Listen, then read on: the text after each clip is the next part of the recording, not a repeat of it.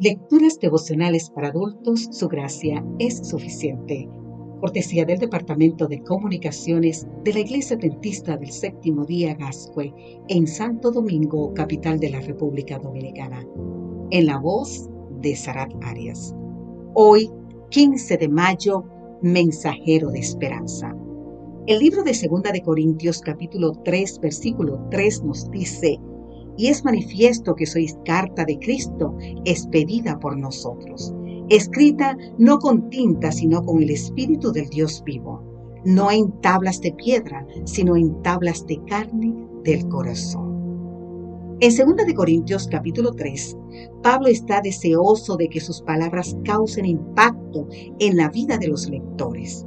No obstante, reconoce que eso solo es posible por la actuación directa de Dios ya que Él tiene poder para alcanzar el corazón y escribir allí su ley. A Dios le resulta más fácil escribir su ley en tablas de piedra que escribirlas en el corazón humano, porque las piedras no se resisten. Una vez escrita la ley en el corazón, deja de ser una letra muerta. El papel y la piedra son transitorios. No ocurre así con la ley escrita en el corazón y en la vida. Pablo sabe que Dios está actuando por medio de las cartas que él escribe, pero también sabe que el crédito por ser un instrumento eficaz pertenece a Dios, pues toda capacidad y todo don provienen de Dios. La alianza de la salvación también es obra de Dios. En este contexto, Pablo hace una afirmación que resume la gracia divina de la siguiente manera en 2 de Corintios capítulo 3 versículo 6, porque la letra mata, pero el Espíritu da vida. La letra era buena, sin embargo no tenía poder para rescatar al pecador de la sentencia de muerte. En verdad, la letra lo condenaba a la muerte. Originalmente Dios instituyó la ley para promover la vida. Te invito a leer en el libro de Romanos capítulo 7, versículo 12, que nos dice, de manera que la ley a la verdad es santa y el mandamiento santo, justo y bueno. La ley condena, Ezequiel 18:20 nos dice, el alma que peque, esa morirá. No obstante, el Evangelio fue designado para perdonarnos y concedernos la vida.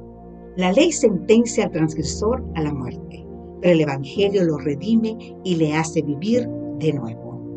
El mensaje de la salvación produce esperanza y la esperanza produce osadía para vivir y para testificar. El que ha recibido semejante don entiende y vive el Evangelio de la gracia. Vive con responsabilidad y se compromete a ser un mensajero de esperanza. Todos tenemos el privilegio de comunicar al mundo los tesoros de la gracia de Dios y las inescrutables riquezas de Cristo. No hay nada que el Salvador desee como tener agentes que quieran representar ante el mundo su espíritu y carácter. No hay nada que el mundo necesite tanto como la manifestación del amor del Salvador por medio de los seres humanos. Querido amigo, querida amiga, todo el cielo está esperando a los hombres y a las mujeres por medio de los cuales pueda revelar el poder del cristianismo. Que Dios te bendiga.